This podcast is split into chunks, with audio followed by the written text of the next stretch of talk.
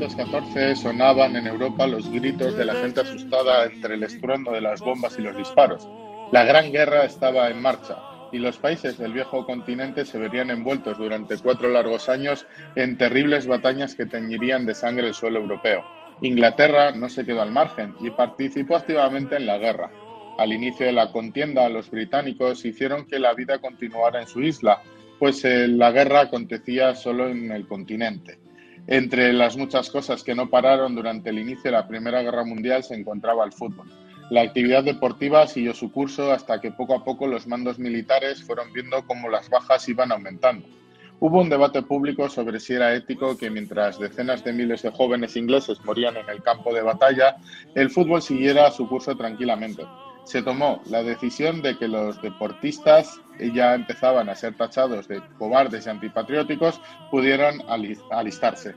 Se realizó todo tipo de propaganda para que futbolistas, rugbyers, eh, jugadores de cricket y toda clase de deportistas se alistaran al ejército de su majestad.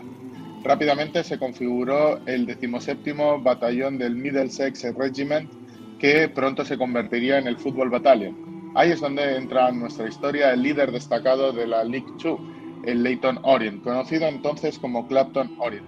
Los OIS, como son conocidos los jugadores y aficionados de Norient, se pusieron en marcha y se alistaron a 41 personas vinculadas con el club, desde eh, jugadores a directivos, más posteriormente un numeroso grupo de aficionados. Fue la mayor aportación realizada por un equipo inglés al ejército británico, lejos de la ya realizada por los escoceses del Hit of Midlothian, pero esa es otra historia que ya os conté.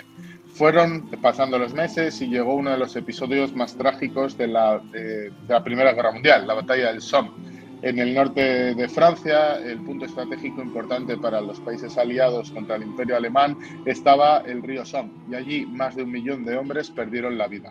Solo en el primer día de batalla el ejército inglés perdió casi 20.000 hombres. Fue una victoria estratégica para los aliados, pero una derrota moral para toda la humanidad. No hubo vencedores. En esta batalla, el Orient perdió a tres de sus grandes jugadores, Richard McFadden, William Jonas y eh, George Scott. No fueron los únicos eh, que murieron, ya que en la batalla del Somme se, se llevó la vida de numerosos jugadores de fútbol, del Plymouth Argyle, del Queensberry Rangers o del Millwall, entre otros. Tras la guerra y en agradecimiento a este club, el rey Eduardo VIII, en ese momento todavía príncipe de Gales, fue a ver un partido de Leyton Orient, siendo la primera vez que un miembro de la realeza visitaba a un club de fútbol profesional.